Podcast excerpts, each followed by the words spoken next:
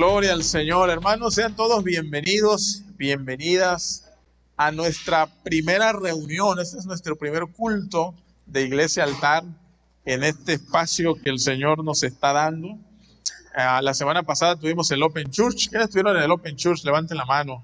Amén. Gracias a Dios, ¿no? Fue un buen tiempo de bendición. La pasamos bien, Dios nos habló, tuvimos un tiempo maravilloso.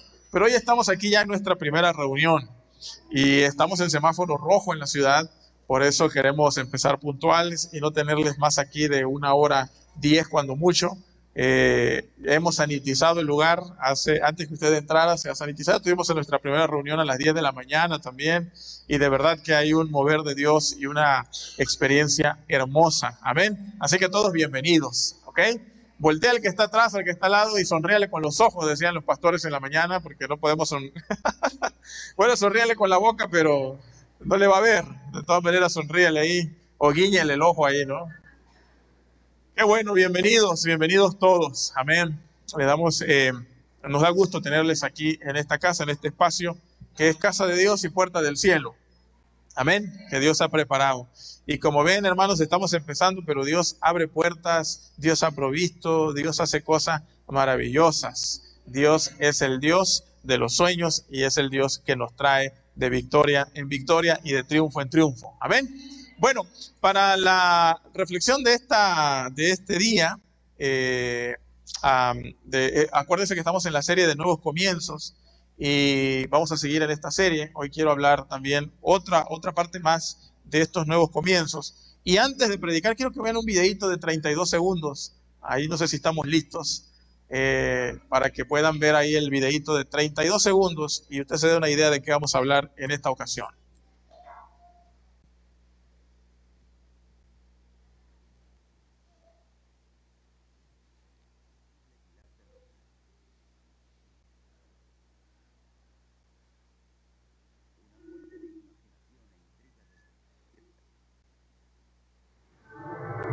En la costa este del Mar Muerto se encuentra este increíble pilar de roca, una fuente de imaginación e intriga desde hace siglos. Se le conoce como la esposa de Lot.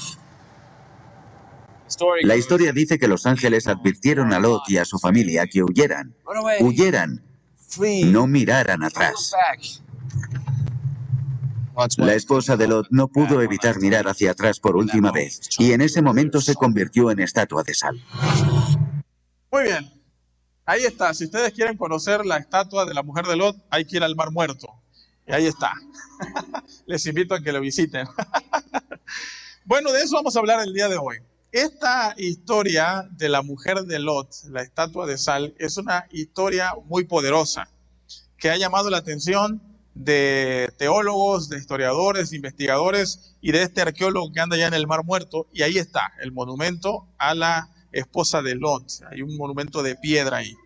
Y en esta serie, ya que estamos hablando de nuevos comienzos, quiero tomar esta historia que es una de las historias más fascinantes que encontramos en la Biblia. La Biblia de por sí es toda fascinante, amén. ¿Cuánto leen la palabra de Dios? Amén. Y es fascinante, uno se encuentra historias, se encuentra a lecciones tan poderosas. Esta historia en particular me ha llamado siempre la atención. Y, me ha llamado la atención porque me generó algunas preguntas. Cuando leí por primera vez esta historia, me generaron algunas inquietudes. La primera de ellas, ¿por qué castigar, decía yo, me preguntaba, a alguien que mira hacia atrás? Me parecía que Dios era muy severo. Si Dios eh, quería castigarla, eh, pues no sé, quizás por otro pecado más fuerte que mirar hacia atrás. ¿Sí? Entonces se me hacía muy difícil, muy difícil de asimilar. ¿Qué malo tiene de mirar hacia atrás a una ciudad que se está quemando? Yo me pregunto que si, o me digo, si se hubiese quemado Sodoma y Gomorra en este tiempo, algunos hubieran, tomado selfie, ¿no? Miren cómo se quema Sodoma. y mirar hacia atrás, o sea, es, es como una curiosidad mirar a un evento o un suceso. Así que decía, ¿por qué eh, ese castigo por alguien que hace algo tan simple como mirar hacia atrás? Lo segundo que me llamaba la atención, no sea que perezcas. Vamos al versículo 20. He aquí ahora esta ciudad está cerca para huir, dice Lot. Allá, la cual es pequeña. Dejadme escapar ahora allá. ¿No es ella pequeña? Y salvaré mi vida. Versículo 22. Date prisa, le dicen los ángeles, escapa ya, porque nada podré hacer hasta que hayas llegado allí. Por eso fue llamado el nombre de la ciudad Soar. Soar significa pequeña, es un dato importante. Vamos al versículo 24. Entonces Jehová hizo llover sobre Sodoma y sobre Gomorra azufre y fuego de parte de Jehová hasta los cielos, desde los cielos. Versículo 25. Y destruyó las ciudades y toda aquella llanura con todos los moradores de aquellas ciudades y del fruto de la tierra. Entonces la mujer de Lot, dice el 26, miró atrás a espaldas de él y se volvió. ¿Una qué? Una estatua de sal. La historia sigue, no termina ahí, pero nosotros vamos a quedarnos ahí. Hay todo un episodio tremendo y poderoso aquí. Dios va a destruir estas ciudades porque su pecado ha llegado a la presencia del Señor y manda dos ángeles. La Biblia dice en Pedro que Lot era un hombre justo y que sufría al ver todo este tipo de situaciones que estaban ocurriendo en Sodoma. Así que Dios llega y los va a sacar. Imagínense que llegan a nuestra casa esta tarde y dicen, ¿sabe qué? Se va a destruir Hermosillo toma todo lo que puedas y sal, pero ya, porque viene la destrucción. ¿Qué se llevaría usted? Muy bien, la Biblia en primer lugar, después qué? La, familia, obviamente, ¿no? La familia. Pero seguramente cuando uno va a tener que vivir, dice, ay, si nos llevamos aquí el, ¿eh? los pañales, ¿no? Porque llévense al perrito, ¿ok? a este jarrón que nos lo donó mi mamá, vamos a llevárnoslos también porque no lo podemos dejar aquí, ¿no? Y, no sé qué llevaríamos. Y parece que Lot y la esposa empiezan a perder tiempo y los ángeles tienen que tomarlos de la mano y casi arrastrarlos hacia afuera y decirles, les dije que se vayan. Dice que los agarraron y los llevaron afuera y le dijeron, huyan por favor, porque estaban tomando cosas. Y salen huyendo. Ellos no saben cómo Dios va a destruir Sodoma. No le piden explicaciones, simplemente corren de ahí, salen de ahí. Pero lo interesante de esta historia, y por eso quiero reflexionar con ustedes sobre los nuevos comienzos, porque Dios está llamando a una familia para nuevos comienzos. Dios siempre llama a personas, a pueblos, a individuos para nuevos comienzos. Yo creo que Dios tenía algo hermoso para esta familia y le está dando la posibilidad de empezar de nuevo. Pero van a ocurrir una serie de eventos que va a impedir esos nuevos comienzos. Dios llamó a Abraham, como lo mencioné creo la semana pasada, y le dijo, voy a hacer de ti una nación grande. Sal, hay nuevos comienzos. Dios llamó a Noé y le dijo, Noé, construye un arca porque vamos a empezar de nuevo. Y Noé dice, pero ¿cómo vas a construir un arca si ni siquiera llueve? Pero construye un arca. Y hizo un arca. A Abraham, sal, pero no conozco. Tú sal, porque vamos a empezar de nuevo. Y Dios siempre llama a las gentes, a las personas, a los pueblos, a los individuos para nuevos comienzos. Pero aquí en esta historia hay algo muy peculiar y muy particular que vale la pena encontrar. Le fue difícil a esta familia y le fue complicada, sobre todo a la esposa de Lot, entender los nuevos comienzos que Dios les estaba marcando. Y después de analizar ahí, de hacer preguntas al Señor y de leer un poquito, digo, bueno, contesta mis preguntas, Señor. ¿Por qué la castigan por mirar hacia atrás? ¿Y por qué en una estatua de sal? Y bueno, quiero ah, que juntos exploremos algunas respuestas que encontré. Número uno, la esposa de Lot, queridos hermanos, no solo miró hacia atrás, sino que su corazón deseaba volver atrás. Y eso seguramente usted ya lo ha escuchado en algún otro momento. El problema de la esposa de Lot no es una mirada curiosa, no es una mirada solamente de saber qué está pasando, sino es una mirada de nostalgia, que aunque ella va corriendo, aunque ella va caminando a prisa, en realidad dejó el corazón en Sodoma. Su corazón quedó esclavizado en Sodoma, quedó secuestrado en Sodoma. No pudo soltar a Sodoma. Tenía un apego tan tremendo, ¿sí? Que superaba la confianza en el futuro que Dios les estaba marcando. Yo siempre he dicho, a veces el Señor nos va a decir, quédate, no te muevas. Pero en otro momento el Señor nos va a decir, avanza, camina, sal, muévete. Y uno tiene que aprender a distinguir espiritualmente cuando Dios nos va a decir quédate y cuando no nos va a decir muévete. Y ella no podía entender esto. Y su corazón estaba pegado a Sodoma. Dios lo estaba llamando a un nuevo comienzo, pero ella no podía soltar el pasado. Amaba mucho Sodoma. Había crecido ahí. ¿sí? Había vivido toda su vida. Es más, cuando escogen hacia dónde se van a mudar, dice la Biblia que Lot levantó sus ojos cuando está decidiendo con su tío Abraham y vio allá la ciudad y dijo, para allá me voy a ir.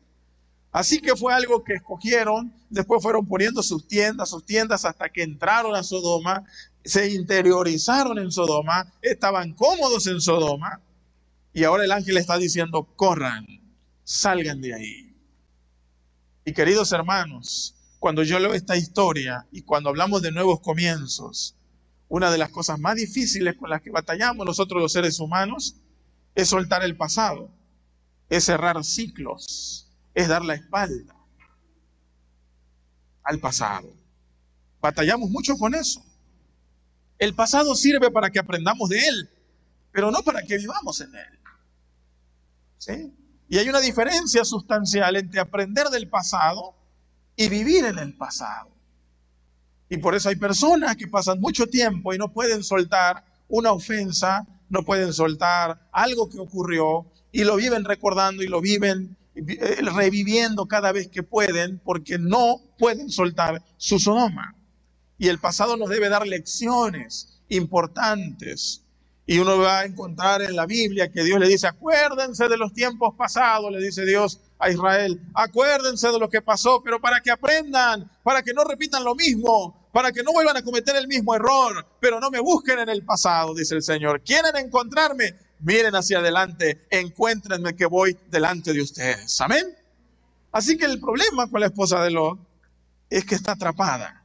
Qué difícil es soltar donde hemos estado por mucho tiempo. ¿Cuántos de los que están aquí tienen tiliches en su casa?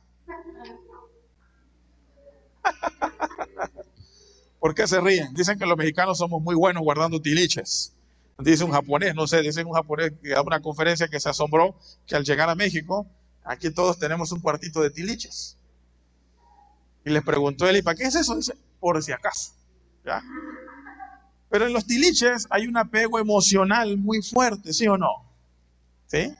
Y uno dice, ¿por qué estás guardando esto que está aquí? Tíralo. No, porque, pues no sé, fue mi primer manguera que compré. pero ya no sirve, pero sí, a lo mejor algún día la voy a cortar y la voy a empatar con otra que se rompa y va a servir. ¿Sí? Y a veces los tiliches se estorban más de lo que ayudan. ¿Sí? No da espacio para lo nuevo. ¿Ok? No da espacio para las cosas nuevas, las estamos guardando. Y a veces en nuestro corazón guardamos cosas así. Tenemos tiliches en el corazón de ciertas situaciones que vamos guardando, vamos guardando y se van acumulando y no dejan espacio para lo nuevo que Dios quiere hacer. Y el problema de la esposa de Lot no fue una mirada simple, sino que su corazón lo dejó allá. Y Dios no podía trabajar con ella ni con esta nueva familia si no aprendían a ver hacia adelante. Por eso yo me hice una pregunta y se las hago a ustedes en esta, en esta tarde. ¿Cuál es tu Sodoma? ¿Hay algún Sodoma en tu vida que no puedas dejar atrás? ¿Hay algún tiliche que no podemos soltar? Dejar el corazón en Sodoma es peligroso. ¿Sí? Porque se llena, ocupa todo. Siempre se ha dicho que la crisis del pueblo de Israel es que salió de Egipto, pero ¿qué? Egipto nunca salió de ellos. Y por eso en medio del desierto decían, ay, los ajos que comíamos, las cebollas, y este maná ya estamos hartos. Si tan solo regresáramos, si tan solo volviéramos a Egipto, iban en el camino de la liberación, pero Egipto no había salido de ellos y no dejaron espacio para lo nuevo que Dios iba a hacer con ellos. Por eso Dios se enojó y descendió y le dijo, ¿quieren volver a Egipto? Todos los que vieron mi gloria morirán en el desierto. Ustedes no están listos para entrar en Canaán porque están llenos de Egipto. Y la esposa de Lot tiene mucho de Sodoma en su corazón Así que cuando mira hacia atrás, se da cuenta que su corazón está allá y entonces queda convertida en una estatua de sal. Pero lo otro que me llama la atención en la mirada de la esposa de Lot es que le faltó fe. le faltó fe. Queridos hermanos, si usted quiere tener una relación fuerte y saludable con Dios, la fe es fundamental. Es más, somos salvos por fe, ¿sí o no? Amén. No somos salvos por razón ni por conocimiento, somos salvos por fe. ¿Sí? Vamos al cielo por fe. ¿O alguien ya vio el cielo? No, vamos por fe. Dios trabaja con fe, Dios trabaja con hombres y mujeres de fe. Y la fe, como decía un coro antiguito que cantábamos en mi iglesia, mueve la mano de Dios. ¿Se acuerdan algunos? Fe mueve la mano de Dios en su promesa viva. Así que la mirada de atrás de la mujer de Lot también refleja su falta de fe. Lot le dice a los ángeles, voy a salir de aquí, ¿me permites vivir en esta pequeña ciudad? Es chiquita, déjame ir ahí. Y el ángel dice, está bien, te lo concedo, ve. Y de hecho esa ciudad dice, se comenzó a llamar Soar, versículos 20 y 22, que significa pequeña. La palabra Soar significa pequeño. Cuando la esposa de Lot se da cuenta que tiene que irse a Soar, a una pequeña ciudad, ella piensa que no hay nada bueno en el futuro dejar Sodoma, la metrópoli, lo hermoso que es Sodoma, para irme a vivir en ese pueblucho. ¿Qué de bueno puede haber en ese pequeño pueblo? Estoy dejando mucho atrás. Y Dios, en su reemplazo, me está dando una pequeña villa. No, no, no, no, no, no, no. ¿Cómo voy a dejar todo lo hermoso, lo grande, lo que todo tenía para irme a vivir en este pequeño pueblo? Nada va a ser como Sodoma. Nada va a ser como Sodoma. No. Y cuando uno se expresa quizá en lo que Dios nos llama como la esposa de lo nada va a ser como Sodoma. Hay falta de fe. Porque Dios, hermanos, es el Dios de lo imposible. Y si hay algo que tiene el Señor es que siempre nos llama a lugares mejores, a mejores tiempos, a mejores lugares. Amén. Eso fue lo que no pudo entender el pueblo de Israel, lo que no pudo entender la mujer de Lot. El Señor los estaba llamando a un nuevo comienzo, pero no podían verlo. Solo veían Zoar, veían lo pequeño. Y eso le nubló la fe. ¡Ay, mi Sodoma! Hay falta de fe. Y miren, hermanos, si usted quiere una definición de falta de fe, se la voy a dar. ¿Ok? Anótela y después póngala en sus redes, por favor. La falta de fe es dudar de la capacidad del Señor, que puede darte algo mejor de lo que tuviste. Cuando tenemos falta de fe en el Señor, es que dudamos de su capacidad, de que puede darnos algo mejor de lo que tuvimos. Y eso le pasa a esta mujer. No tiene fe. La diferencia con Abraham es que Abraham, el Señor le dice, sal de tu tierra y de tu parentela Génesis 12, y vete a la tierra que yo te diré. Y él dice, voy. Pero no conozco, no hay nada, pero voy. Voy adelante. Por eso va a decir después Santiago, y Abraham le creyó a Dios y le fue contado por justicia y fue llamado amigo de Dios. ¿Saben? Pero ¿por qué es llamado amigo de Dios? Porque le cree a Dios. Sabe que en Dios está más seguro que en él mismo. Sabe que en Dios está más seguro que Arán, que Ur, de donde sale. En Dios, hermano, todo siempre es mejor. Amén. Y a ella le cuesta creerlo. Por eso dice Hebreos capítulo 11, versículo 6, un pasaje muy conocido. Pero sin fe es imposible, ¿qué? Agradar a Dios. Cuando no tenemos fe, no podemos agradar a Dios. Dios no puede hacer clic con nosotros cuando no hay fe, cuando no hay confianza, cuando no le creemos a Dios. Recuerdo cuando nos invitaron a vivir, a venir a esta ciudad. Y mi esposa se puso a llorar cuando nos llamaron. Hermosillo, yo nunca he estado en Hermosillo, no conozco, nada más sé que queda en el norte, pero nunca he estado en Hermosillo y dejar a la familia, dejar a mi papá, a mi mamá que está aquí cerca, mi hijo está con sus abuelos e irnos a un lugar que no conocemos. Y estaba yo preocupado en un culto. Y estaba yo evaluando un culto de mis alumnos allá en el instituto, en Lemuel. Y como parte de la dinámica nos dieron unos textos. Y cuando abrí ese texto, hablaba de la fe y el texto que yo le estoy mencionando. Y el Señor me habló y me dijo, es que no se trata de lo que estás soltando, se trata de a dónde te llevo y lo que quiero hacer con ustedes. Y miren qué hermosa familia el Señor nos ha dado. Amén. Aleluya. Preciosa familia, precioso lugar. Y así es el Señor. En los nuevos comienzos, usted va a necesitar fe de que el Señor le lleva hacia nuevos caminos, hacia nuevos lugares y que está preparando algo mejor, algo mejor. De hecho, caminamos en fe y vamos hacia, hacia lo que el Señor tiene. Y él, él dicho, mis planes para ustedes no son planes de mal, son planes de bien. Amén. De mejor, de crecimiento en el nombre del Señor. Así que la esposa de Lot le falta fe.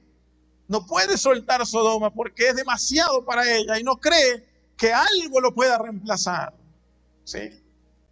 Le ha tocado desprenderse de una posesión, de algo que usted dice, ay, es que lo quiero tanto. Y después se dio cuenta que tardó en soltarlo. ¿Ven? Y no, y somos presa. Contaba un, un, misionero que cuando estuvo en cuando estuvo en África, en esos tiempos que se podía cazar monos porque ya no se puede, fueron a cazar unos monos. Y agarró una escopeta porque iban a agarrar unos monos vivos y los residentes le dijeron, ¿y para qué llevas una escopeta? ¿Vas a cazar monos para agarrarlos y tenerlos aquí o vas a matarlos? Él dijo, no, pues agarrar, entonces una escopeta no es la herramienta adecuada. Y entonces, ¿qué llevo? No te preocupes, llevaron un bote, ¿sí? Transparente, una botella de, de vidrio, donde pudiera entrar solamente la mano de un mono, así, y pusieron un reloj brilloso adentro. Y colocaron fija la botella. Así que los monos llegaron y empezaron a ver el reloj que brillaba. Y metieron la mano y al empuñar la mano y quererla sacar, la mano ya no salía. Entonces dijeron, ahí está tu mono, agárralo. Y entonces le empezó a acercar y el mono gritaba y jalaba la mano y gritaba y lloraba, ¿sí? Pero no soltó el reloj nunca. Y lo atraparon fácil, lo agarraron, ¿sí? Y no pudo sacar la mano. Y fue presa fácil. A veces hay cosas que el Señor nos va a pedir que soltemos, porque tiene cosas mejores para nosotros. Pero a veces tenerlas agarradas, tenerlas ahí, no permite el Señor trabajar en nuevos comienzos. Y mire bien, la esposa de Lot, queridos hermanos, quedó atrapada como una estatua de sal. Y eso que está ahí es una lección para todos nosotros. El Señor quiere advertirnos con esa estatua de sal. Cuando vaya al mar muerto y vea la estatua de sal, acuérdese de lo que le voy a decir en esta ocasión. Esa estatua de sal, hermanos, significa que la esposa de Lot queda atrapada entre el pasado y la esperanza y el futuro. Queda en medio, queda justo en medio. No pertenece a Sodoma, tampoco pertenece a Zoar ni a los planes de Dios. Ahí quedó, justo en medio. No está en Sodoma, pero tampoco está en el futuro. Y así que cuando uno ve la estatua de sal, y me gusta ver los artistas como han pintado diversas representaciones, ¿sí? pienso en eso. Señor, líbrame, líbranos de vivir como estatuas de sal atrapados en medio. No pertenecemos al pasado, pero tampoco al futuro. Es indecisión. Se convirtió en una estatua de sal que, que permanece justo en medio. Ahí está. Es una estatua a la indecisión. Es una, estatua a la falta de fe. No retrocede, pero tampoco avanza. Ahí se quedó para siempre. Ahí se quedó. Y saben que Dios no trabaja con la gente en medio. En Apocalipsis el Señor le dice a la iglesia de la Odisea, ojalá fueras fría o fueras caliente, pero eres qué? Tibio, estás en medio.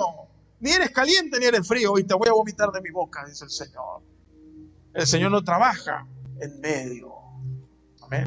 Porque en el medio es el lugar cómodo, donde nos quedamos atrapados y nos convertimos en estatuas de sal, no avanzamos, no retrocedemos y pasa el tiempo. Por eso yo creo que la advertencia del ángel es poderosa. Escapa por tu vida. ¿Quieres vivir? Escapa, camina, avanza. ¿Quieres vivir realmente? Vamos hacia adelante. No te quedes. Y no hay nada más triste, hermanos, que respirar y no vivir, no crecer, no desarrollarnos en lo que Dios ha puesto para nosotros. Y a veces podemos quedarnos estancados ahí.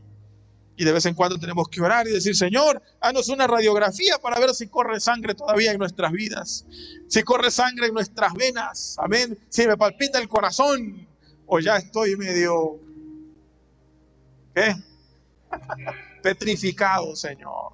Hazme una radiografía con tu espíritu para que viva, porque puede ser que ya estoy llegando a ese punto. No hay nada más triste, hermanos, que no vivir emocionado por la presencia de Dios.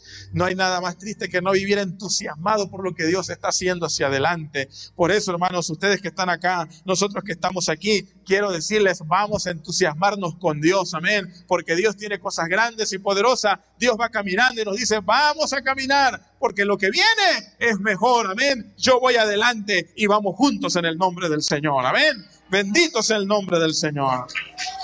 Aleluya.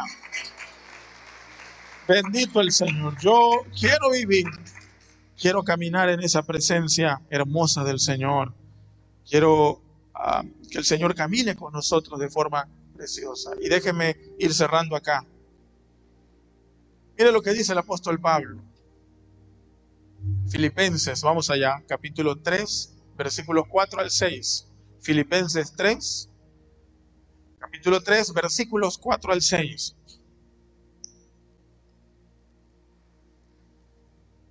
Si hay alguien que tenía un pasado muy bonito, era Pablo. Cualquiera de nosotros podía envidiarle la vida que tenía Pablo. Educado a los pies del gran Gamaliel, discípulo de Gamaliel, fariseo, conocedor de la ley, intelectual y Dios lo llama para un nuevo comienzo. Se le aparece en el camino y le dice, vamos a empezar de nuevo. Y mire la, la teología, la doctrina, la espiritualidad del apóstol Pablo está en el capítulo 3, versículos 4 en adelante. Lea conmigo. Aunque yo tengo también de qué confiar en la carne si alguno piensa que tiene de qué confiar en la carne, yo más, le va a decir a los de Filipos, circuncidado al octavo día, del linaje de Israel, de la tribu de Benjamín, hebreo de hebreos, en cuanto a la ley, fariseo, en cuanto a celo, perseguidor de la iglesia, en cuanto a la justicia que es en la ley, irreprensible. Qué vida, ¿no? Que dice él, si alguien tiene de qué presumir que era, ese soy yo. Educado, hebreo de hebreos, perfecto, irreprensible, soy fariseo de formación. Ah, pero cuando Dios lo llama a un nuevo comienzo, mire lo que dice en el versículo 7. Pero cuántas cosas eran para mi ganancia, las he estimado como qué? Como pérdida por amor de Cristo. Amén versículo 8. Y ciertamente aún estimo todas las cosas como pérdida por la excelencia del conocimiento de Cristo Jesús, mi Señor, por amor del cual lo he perdido todo y lo tengo por basura para ganar a Cristo. ¡Wow! ¡Qué palabra tan poderosa! Todo eso que queda atrás, este es el Sodoma de Pablo. Eso ya no sirve.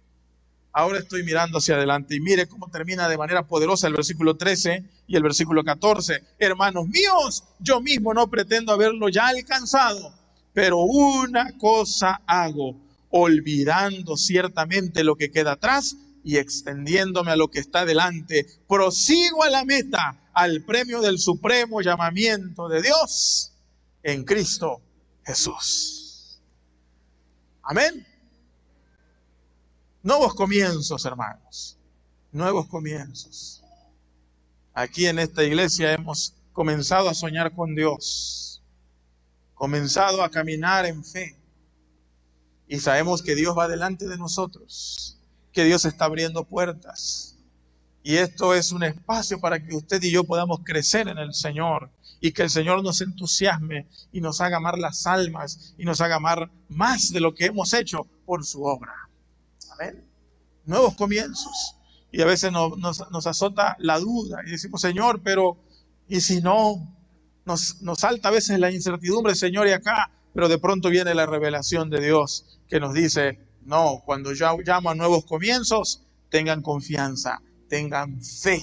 Amén. No dejes tu corazón atrás, camina hacia adelante porque algo nuevo viene. Puestos de pie, por favor.